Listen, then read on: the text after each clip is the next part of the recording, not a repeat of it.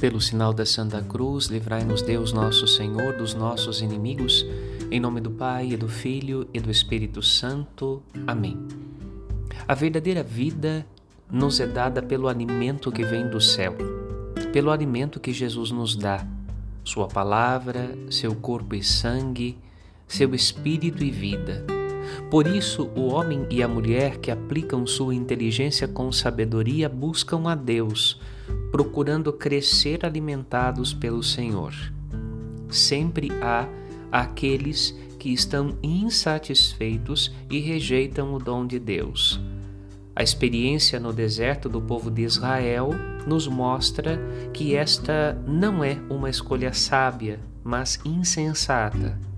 A escolha de fé corresponde a deixar-nos alimentar por Deus. Por outro lado, somente se sacia quem nasce para as coisas do alto, isto é, quem anseia o que é divino. Quem busca em Deus o que é terreno acabará por frustrar-se com o reino de Deus.